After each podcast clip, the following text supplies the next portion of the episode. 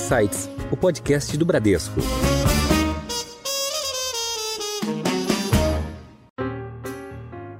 A forma de ter impacto é na curadoria, na porta de entrada. Tá.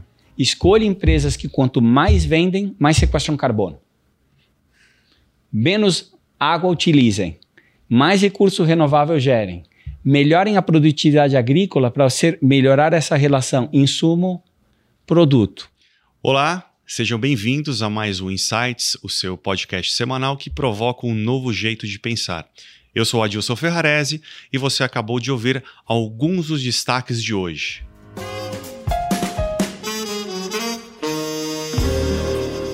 Como investir no setor agro e no setor de alimentos e criar valor com inovação, sustentabilidade e impacto positivo? Mercado de carbono, bioinsumos, bioeconomia e um olhar mais aguçado para a preservação. São objetos de desejo de grandes investidores para o desenvolvimento sustentável do ramo do agro. Mas como esses investimentos têm impactado o setor? Tem uma empresa que olha para este potencial com maior atenção. Por isso, hoje vamos conversar com Sebastian Popik, CEO, Managing Partner da Aqua Capital, empresa de private equity que investe em participação em empresas com grande potencial de crescimento no setor de agro e alimentos. Sebastian, seja muito bem-vindo ao Insights. Muito obrigado, Adilson, pelo convite. Obrigado, Luiz. É uma honra estar na casa, é uma honra poder estar trabalhando com o Bradesco proximamente, tão, tão de próximo. Obrigado. E também para participar desse episódio, convidamos aqui Luiz Eugênio, gestor dos fundos alternativos da Bradesco Ast. Luiz, uma honra ter aqui contigo, primeiro de muitos, hein? Obrigado, Adilson, e obrigado, Sebastião, pela presença. Muito bom. Bom, Sebastião, Luiz, eu queria iniciar né, falando um pouco da Aqua Capital, é uma empresa é, relevante no setor de private equity, de investimentos privados, a maior da América Latina, focado em agro e alimentos. Então eu queria que você contasse um pouquinho né, do DNA da Aqua Capital, da tua história com o agro, né, e por que o início dessa jornada em private equity e investimento nesse setor tão pujante na economia brasileira. Muito obrigado, Adilson. Bom, eu tenho que começar com uma confissão. Eu sou argentino e, e, e eu sou a terceira geração de argentinos que terminam no agronegócio morando no Brasil. Meu avô veio no final dos anos 60 trazendo uma empresa de maquinária agrícola lá para Passo Fundo. Tá. Meu pai veio no começo dos anos 70, eu tinha um ano, como agrônomo trabalhando já em multinacionais de sementes e depois defensivos a vida inteira. Confesso que eu tentei montar meu próprio caminho, diferente, em outro país, em outro setor, mas terminei voltando para casa. Não tentou jogar futebol no Brasil? É o único assunto polêmico, tá bom? O resto a gente pode tá falar certo. de qualquer coisa, mas é. Então foi um caminho muito trilhado por ter uma família do agro, por ouvir na mesa do jantar, por passar o, os finais de ano com família em cidades de interior e, e, ganhar gosto e paixão. E isso é muito relevante, porque o nosso dia a dia não é na Faria Lima. Nosso dia a dia é onde estão essas empresas que têm esse enorme potencial. Eu dou um exemplo: temos três investidas em Jataí, Goiás.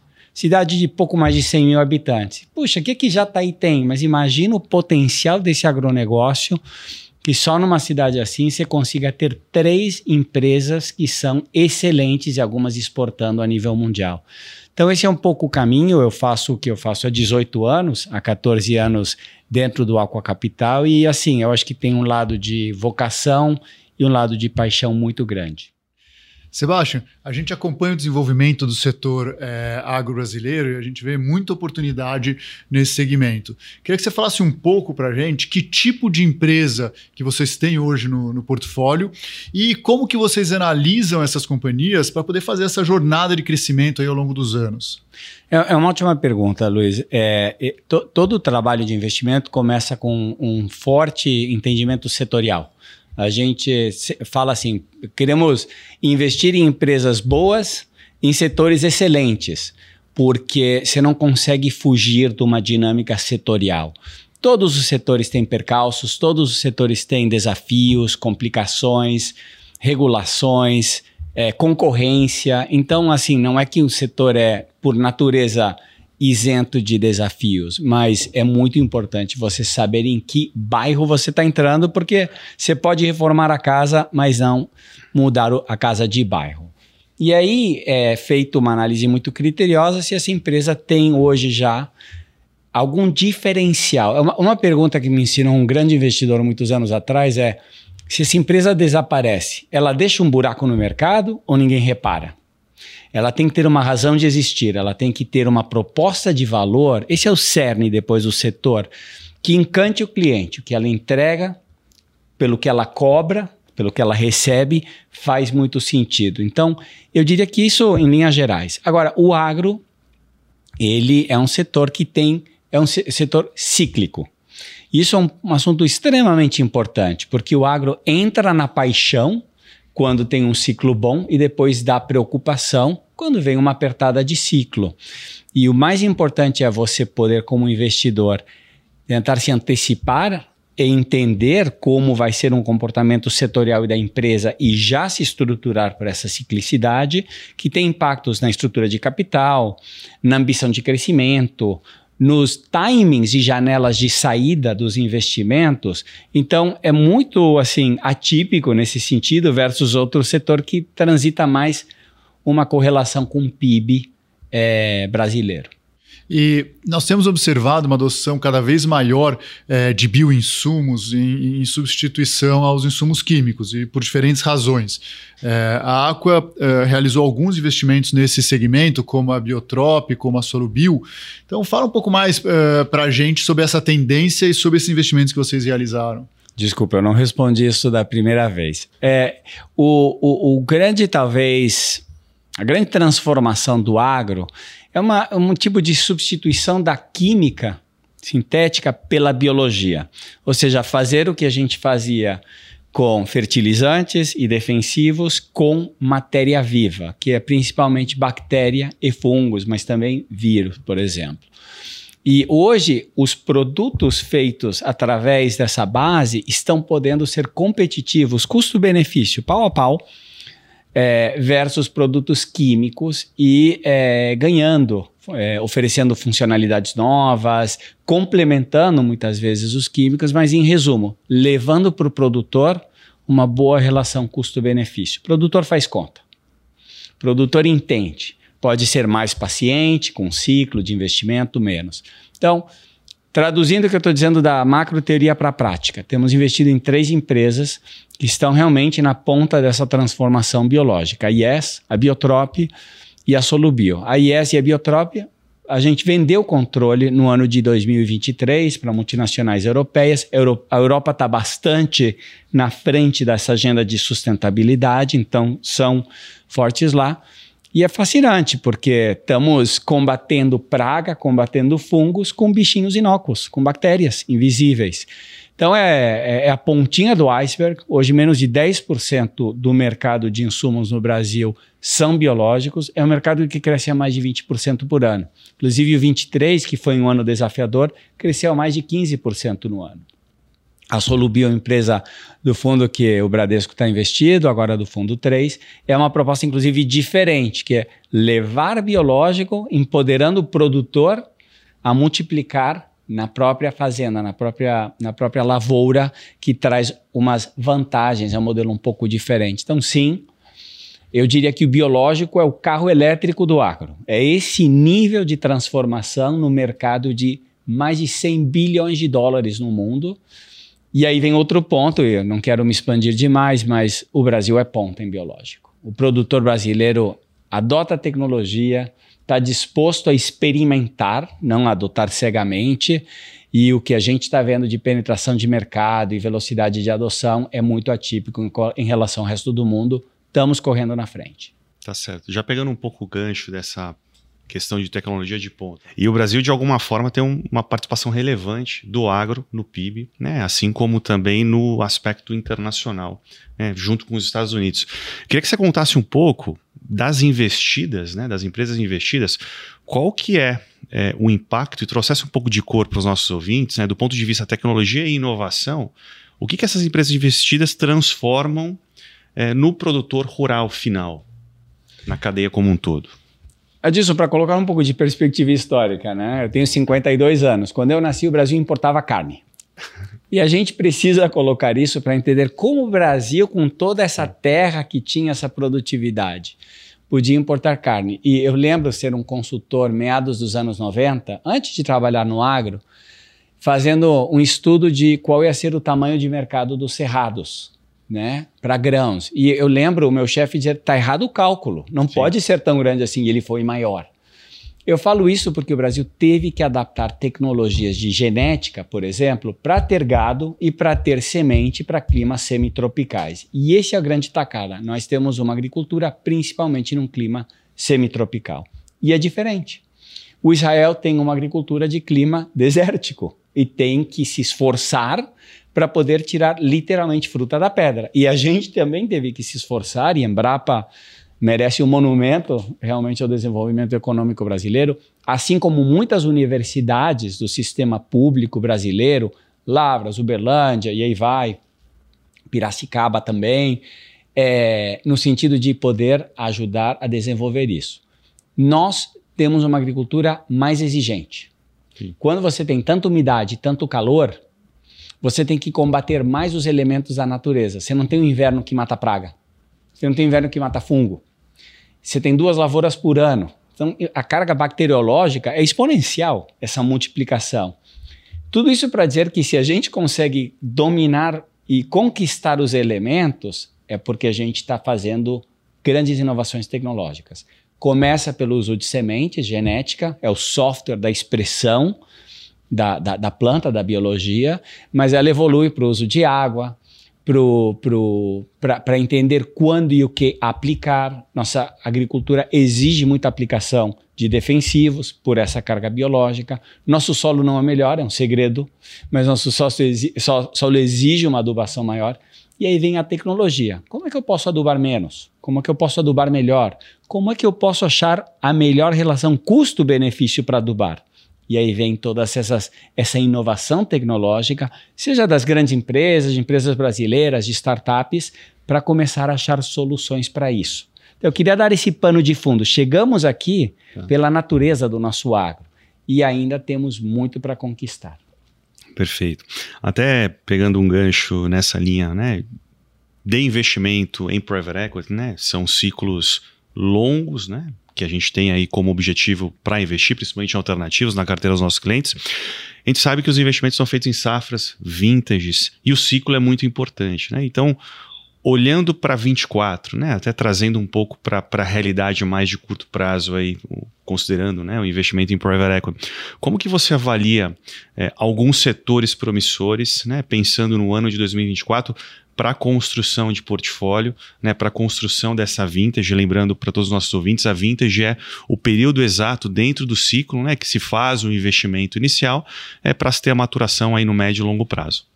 Eu estava rindo, sorrindo quando você fazia a pergunta, porque uma piada de gestor de private é. equity diz assim: é um bom ciclo para investir. Tá. Significa que a economia não está tão bom e está difícil para as empresas do portfólio. Exatamente. Taxa de juros está altíssima agora, mesmo que tendo um platô com perspectiva de queda, ainda tem um. Eu brinco aqui, né? O maratonista CDI no mercado doméstico acima de dois dias. E lá fora, primeira vez num ciclo curto que a gente vê né, o investidor preferindo a classe de renda fixa ao invés de outras. Né? Então acho que tem sido um desafio não só o investimento em private equity, mas também escolher alguns setores. Então, eu queria que você desse perspectiva nesse ponto. Eu, eu, a gente começa o, o, ano de 23 com uma taxa de juros real exorbitante, né? Hum. Porque o que importa é os juros menos inflação. Nossa Sim. inflação é relativamente baixa. Mas no agro, somam-se dois fatores.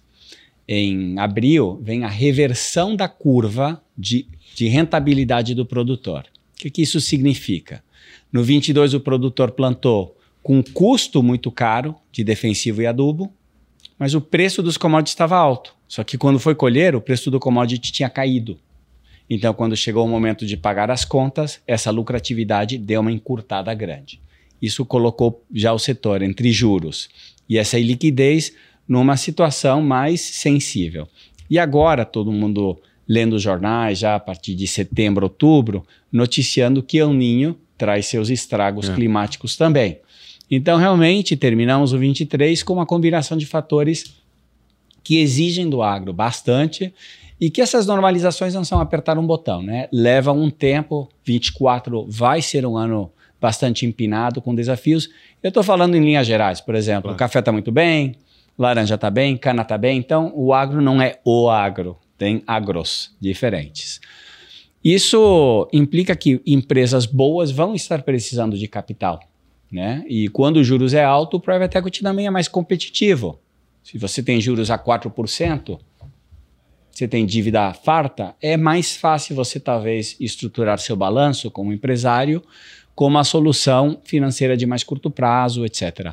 Hoje vemos empresas, empresários mais séri é, sérios se, se perguntando como é que eu estruturo o meu balanço para poder sustentar esse momento e manter um ciclo de crescimento. Então, eu acho que esse é o primeiro ponto. 23, 24 é um ano, em linhas gerais, que o agro anda mais de lado do que essa curva notória de crescimento. Mas sempre tem setores com dinâmicas muito interessantes. Então, investimos numa empresa que uma das sediadas em Jataí, chama Exata, de laboratório, que é um laboratório de solos e plantas. Bom, como funciona isso num ciclo mais apertado? Se eu sou produtor, eu preciso fazer mais as contas. E aí, esses análises me permitem fazer aplicações mais criteriosas, mais cuidadosas. Posso adubar um pouco menos aqui nesse talhão, posso aplicar menos aquele defensivo naquele outro talhão. Então, é uma ferramenta também de você economizar custos. Tá. Isso que a gente tenta entender dentro dos ciclos. Quando é o momento que você consegue atravessar a maré, independentemente do clima, e às vezes quando você tem um pouco de vento de polpa. É interessante essa questão de diversificação, quer dizer, é válida para a carteira dos fundos da Aqua, assim como é válida para as carteiras de investimentos dos nossos clientes, algo que a gente também sempre uh, presta muita atenção. Vocês enfatizam, uh, Sebastião, alguns pilares para investimentos, entre eles uh, a questão da mudança climática, você acabou de comentar o impacto do, do El Nino que, que tem sido bastante presente, os hábitos de consumo que têm mudado e as questões sustentáveis, além de inovação e disrupção que a gente já falou. Como que que esses assuntos têm sido trabalhados dentro das empresas investidas pela Aqua? Eu acho que a questão climática é muito interessante. Sempre teve variação climática, né? Desde que a gente é criança, você vê enchente, seca, El Ninho e Laninha não nasceram ontem, mas tem aumentado muito a previsibilidade, a frequência e a, e a intensidade desses eventos. E hoje, quando enxergamos um setor, quando enxergamos uma empresa, entra muito mais no crivo. E é bom, porque esse risco existia. Hoje acho que ele está aumentado. É. Então, hoje pensamos muito mais. O que acontece numa situação de estresse climático aqui agravado? É, as respostas, às vezes, são impressionantemente simples. Você precisa ter diversificação geográfica. Você não sabe de onde vai vir, muitas vezes, o problema, mas ele virá. E se você tem uma grande concentração, a gente sofreu isso muito na pele numa empresa pontual. Estava localizada no melhor lugar do Brasil para o que ela fazia. Só que deu a maior seca em 92 anos de história registrada de clima no Brasil, naquela região no momento. Bom, é, é, é desastroso. Então, eu acho que com certeza é um fator. E não só clima, né? Às vezes tem mudanças é, estruturais é, que são muito difíceis de antever. Eu vou dar um exemplo. O, o, o cliente, o consumidor europeu, com a questão de pegada de carbono, está querendo reduzir o impacto né, do que consome. Isso está batendo em fruta que chega na Europa por frete aéreo, que tem uma pegada muito maior que barco navio. Então imagina você investir numa empresa que tinha uma proposta de valor fantástica, porque a fruta chegava maravilhosa na ponta, mas 90% era aéreo. Isso vai te afetar. Então a gente tem que enxergar risco de uma forma, às vezes, é, onde você não está maximizando o retorno. Você maximiza sujeito a uma diversificação é, com vários critérios. É mais sutil a avaliação e, e diversificação é mais importante do que era. Bom, é, pegando né, esse, esse lado da diversificação, é, a Aqua ela vem, obviamente, é, se posicionando como uma liderança né, dentro do agroalimentos né, no Brasil e na América Latina. E aí vocês tiveram recentemente também uma expansão é, internacional é, nos Estados Unidos. Né? E aí eu queria que você desse um pouco de é, mais profundidade né, é, e embasamento do porquê os Estados Unidos né, e, e, como que vocês entendem que vocês podem ser competitivos nesse mercado e o que, que vocês estão buscando lá. Bom, acho que para nós, é, crescer é, nos Estados Unidos obedece a uma lógica de que é um mercado enorme, com um universo de oportunidades de investimento também muito grande. E como gestor, você precisa ter um aquário grande. Porque se você fica muito concentrado, não só para investir, é. Mas nos ciclos e no momento de saídas em um setor, uma geografia, você concentra e vai contra esse critério que falamos de diversificar. Então, os Estados Unidos nos dá bastante diversificação. Ele não, não se comporta igual ao Brasil. Hoje, por exemplo, não tem seca nos Estados Unidos, não tem El Ninho lá. Tem outros assuntos, mas não tem esse. Então, o primeiro ponto é isso, ampliar o leque e, e criar uma diversificação. Agora, a pergunta é, a tua proposta de valor é competitiva lá? E assim, eu me criei também nos Estados Unidos, eu, eu fiz, é, morei lá uns 10 anos, tá. depois de morar no Brasil, no Midwest, pai agrônomo, né? Você não termina em Nova York, você termina, você termina numa cidade mais, mais, mais de interior do Midwest. E, e a gente viu que não tem fundos dedicados a private equity do nosso tamanho. Tem alguns, mas de alimentos, tem muitos de alimentos, de fato, mas de agro não tem muitos. Tem alguns maiores, tem de terra, mas o que a gente faz não tem muito. Aí que que vai vai colocar a mão na massa. Mão na massa é uma cultura muito brasileira. Acho é. que 3G é um legado fantástico no Brasil, Ambev, desse, desse approach de colocar a mão na massa. Não é uma cultura mundial isso, é uma cultura muito brasileira que a gente tem aqui e, e, e tem aderência lá. Tem tem empresário que diz assim: eu não quero alguém no dia a dia, mas tem outros que falam: eu quero um sócio que venha me ajudar. Então, e o terceiro ponto é que hoje o Brasil chama atenção em competitividade.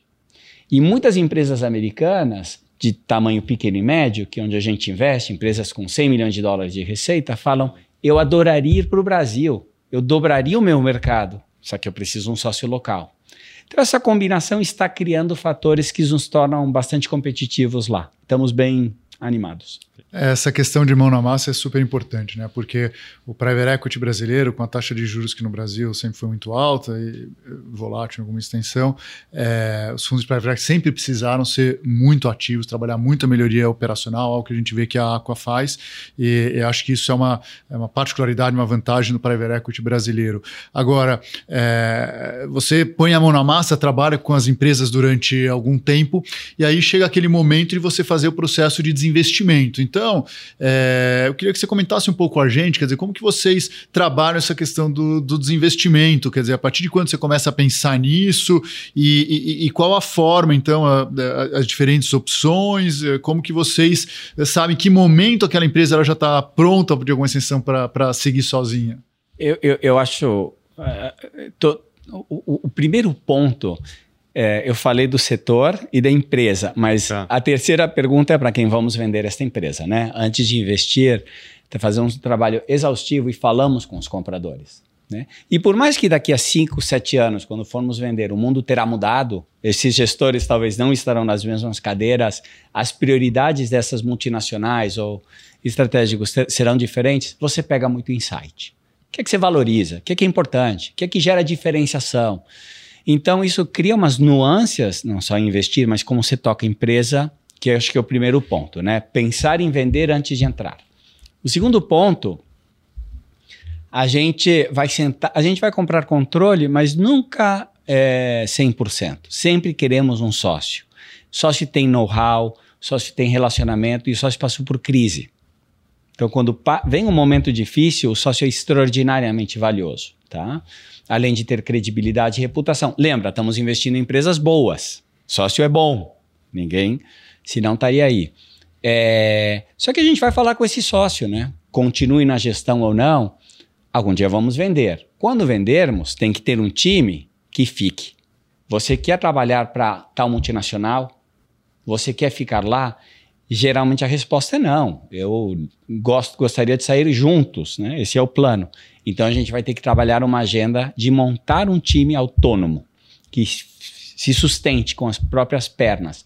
Inclusive, o comprador vai perguntar isso. Vocês estão subsidiando aqui? A gente tem que mostrar que realmente não, a empresa para com as próprias pernas. Então, Luiz, é um processo, é uma maratona. Eu tinha que é o preparo para uma maratona, que leva muito mais tempo. Dá para programar ele. E, e, também não é linear. Às vezes você vai com um time, esse time também tem turnover. Tem gente assim, você não. Se você acerta, alguém me falou, se você acerta 70% com o time, você está no lucro. Então vai ter uma estabilização, mas você tem que começar muito cedo. E outro ponto também, acho que um, uma evolução da, de maturidade nossa, era a gente entrava nas empresas, gastava um tempo enorme, queria construir essas empresas maravilhosas, assim, e talvez se apaixonava demais pela empresa, entendeu? E como gestor, você está no negócio de devolver é. lucratividade para ter um investidor.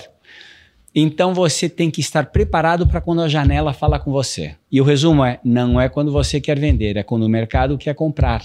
Então você tem que estar preparado. Várias coisas de melhoria de governança hoje tem uma aceleração maior vis-à-vis -vis o que era antes e de crescimento tem uma postergação. Por quê? A casa já está pronta. Agora vamos aumentar a criação de valor.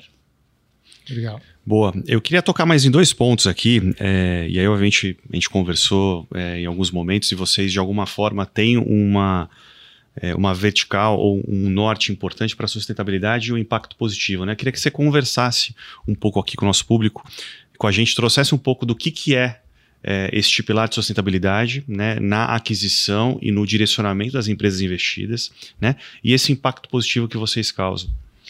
Então, é, eu acho que a gente a gente nasce no Aqua com uma preocupação genuína por desenvolver nossa sociedade. Hum. Falo isso a algum investidor assim, não sei se eu quero estar aí, mas assim, eu quero lucro, mas eu acho que são coisas que têm uma grande compatibilidade. Você tem que trabalhar uma hora mais por dia para fazer isso acontecer. Nascemos com um investidor muito importante para nós, que é DEG, DEG, tá. alemã, e eles realmente quiseram se garantir que a gente criasse um pilar de ESG. Estou falando 2012, 12 anos atrás. Muito forte. Trabalhamos a quatro mãos em criar isso. Então, sempre tivemos um pilar muito forte de ESG, que basicamente é medir e compliance. Medir e compliance. Você não tem intencionalidade, você não tem meta. Ah. No 2016, fomos captar o segundo fundo e veio um, um, investidor de impacto, um banco muito importante mundial, e falou: Nós somos um fundo de impacto e queremos investir em vocês. E eu falei: Mas nós não somos um fundo de impacto. Eles falaram: Vocês são, só que, só que vocês não sabem. E a gente falou: Por quê? E eles nos explicaram. Então foi até uma sorte. Às vezes na vida você tem tutores e mentores que te ajudam. Que muito do que a gente fazia gerava um impacto positivo e uma externalidade naturalmente. E aí acelera até o 2020, veio o Covid, o que, é que a gente pode fazer? E a questão de sustentabilidade ganhou um pouco mais de notoriedade. E aí vem uma terceira influência muito, muito importante. Alguém que tinha tra trabalhado em private equity em fundos de impacto e falou: olha, o principal critério de impacto é esquece SG. SG hoje é compliance. Você tem que fazer. Não, não, não, nem se fala mais. Tá? você, a, a, forma de ter impacto é na curadoria, na porta de entrada. Tá.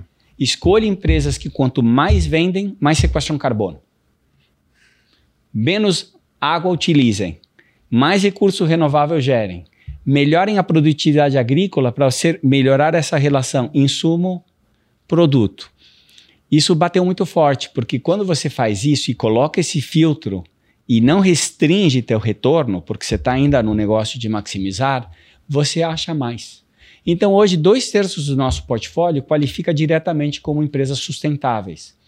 Só que a gente fica acordado essa hora a mais para provocar que elas consigam mexer mais o ponteiro e trabalhar na eficiência no uso da, da água, da energia e de emissões com lucratividade.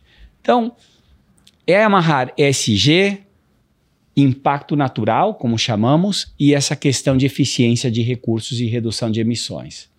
Legal. É, vou pegar mais uma aqui antes da gente encerrar, tem um tempinho ainda, é, que acho que também tá interessante. Aí você trouxe alguns pontos que eu fui anotando aqui ao longo da nossa é, nosso bate-papo, né? É, você começou ali, né, a tua história com o Brasil em Passo Fundo, né, o pai agrônomo, e de alguma forma você se desenvolveu nesse mundo agro, né? E a gente sabe, né, que o Brasil não é a Faria Lima, né, como você bem colocou, e o agro não é a Faria Lima, né? Tem, tem um aspecto super importante, como você citou, algumas cidades que talvez não são reconhecidas e tão conhecidas, né, pelo público de investimento, público brasileiro, que tem os investimentos. Então, eu queria que você contasse um pouquinho desses bastidores, né? Porque na, na, na jornada de vocês de investimento, vocês têm que visitar, ah. né? Esse produtor final, essa. Tem alguma história que você pode dividir com a gente, seja engraçada, interessante, né? Que talvez nem todo mundo aqui que está nessa região, né? Que a gente está falando agora, aqui da Faria Lima com a JK, conhece né, o verdadeiro Brasil, né, o Brasil real, né, o que de fato traz é, parte relevante do PIB. Eu queria que você tivesse um pouco esse insight, porque vocês estão né, é, pulsando né, essa economia do agro e acho que é muito importante para todo mundo também ter essa visão, o lado da cozinha, né, que é sujar mesmo o pé e a mão arregaçada. Lá. Eu, eu, eu acho, Adilson, que, que o agro é, tem sua idiosincrasia, como muitos setores, não é que é o único que tem particularidades, né? Mas ele tem, e ele precisa ser entendido. Então, um ponto, por exemplo, ele é cíclico. E se você vai ser fã quando tudo está bom e desaparecer quando vem um momento difícil, bom, o agro, ou essa empresa, ou esse cliente, esse produtor rural, não vai gostar muito. É. Então, acho que o primeiro ponto é você tem que ficar. O segundo ponto é que ele é um negócio muito pessoal. Tem profissionalismo, tem tecnologia, mas é um negócio de relacionamento. E você tem que gostar. Você não pode faz de conta que está tudo bem. E, e, os melhores exemplos, você tem que comer muito churrasco e beber alguma cerveja para criar relacionamentos genuínos. Você tem que entender a função da família ou dos sócios na empresa. E você tem que entender como essa química diferencia. Por exemplo, a gente investiu muito em revendas agrícolas. Investimos em oito empresas de revenda agrícola mesmo. Mas a gente, você vai para Londrina, tem 40. Tá. Por que escolhemos uma? Por que, que esses parceiros são os corretos e, e essa empresa tinha como se diferenciar e crescer nesse mercado? E aí é, a história é, é, ir e passar tempo. E aí um investidor também, tempo atrás, me ensinou a regra dos três dias. Tá.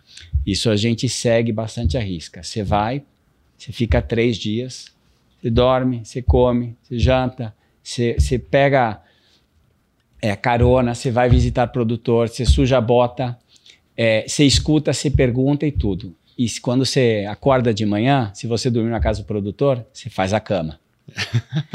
e isso são, são hábitos muito importantes em criar esse conhecimento e essa confiança. Essa confiança no agro vai muito longe. Eu acho que agro é arte e ciência, paciência, mas também muita assertividade, muita confiança que, que, que, que, que temos um futuro muito promissório. Muito bom. É, eu acho que já está caminhando aqui para o final, dado o tempo. Eu queria, antes da gente encerrar, a gente tem aqui o hábito, obviamente, dentro do Insights, de é, sugerir né, uma dica cultural de livro, podcast ou qualquer meio que você entenda que tem uma comunicação interessante que te tocou. Se pudesse dividir com a gente, com o nosso público, seria muito bacana. Eu vou dizer para o público que eu recebi essa pergunta antes, então me permitiu pensar, o que é bom, porque aí você fica meio é. congelado na hora. O livro, para mim, de mais referência na minha vida, os últimos 10 anos, são as Meditações de Marco Aurélio. Tá. É, e ele é um livro que dá para abrir, e ler literalmente um parágrafo, que às vezes são duas linhas, às vezes é uma página, e eu acho que a melhor sugestão é fechar depois e ficar com esse conceito. Ele permite ver que a vida é, é de alguma forma uma, não quero dizer uma brincadeira, mas é uma jornada e que o apego que a gente tem às coisas, ao status, a isso, são ilusões. Muito bom. É, e é um pouco do que você comentou, né? O agro é arte e de investimentos é arte. Então acho que tem essa conexão, não é um nem outro, né? Acho que tem uma conexão e caminha muito bem juntos. Luiz, quer dividir também alguma sugestão sua? Eu acho que, é, em termos de, de livro, eu, eu acho interessante. Eu, eu busco muito fazer um mix, quer dizer, ler coisas mais ligadas ao nosso negócio de, uh, de investimentos e ler uh, também uh, coisas para tentar abrir o nosso, o nosso horizonte. Em, em um momento que a gente está passando, é, eu penso, eu vou dar uma dica de cada um. Quer dizer, primeiro, em relação, é, em relação à parte mais de investimento, para mim, é, Pioneering é, Investment Management do Dave Swensen é um pouco a bíblia de quem pensa em investimento, de quem pensa em, é, em longo prazo. E aí, tentando olhar um pouco mais é, outros assuntos, tem um, é, um livro que eu acho é, muito interessante que chamado Nudge, que ele olha um pouco a, as dicas, aquelas pequenas coisas que você, quando está olhando longo prazo e em diferentes momentos da vida, você tem que pensar a forma de fazer as coisas. Então, esse livro tem insights que eu acho muito interessante.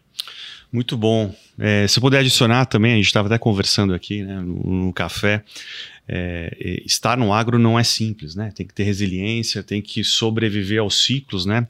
Eu gosto muito de um livro também que tem essa conexão, que é o Endurance do Shackleton, que foi né, um grande capitão inglês que teve a expedição em 1914 é, para conquistar o Polo Sul, a expedição na Antártida, e teve desafios, né? Que a sua tripulação, ao longo de 100 quilômetros, teve que levar para o mar, depois escalar mais de 3 mil é, metros sem nenhum equipamento e conseguiu retornar com toda a tripulação é, vivos. Né? Então acho que é uma experiência muito similar que a gente investe né, no uhum. private equity. A gente tem que sobreviver aos ciclos, né, a variáveis que a gente não controla. E eu acho que é um pouco isso também, tem, tem muita conexão e também com o agro.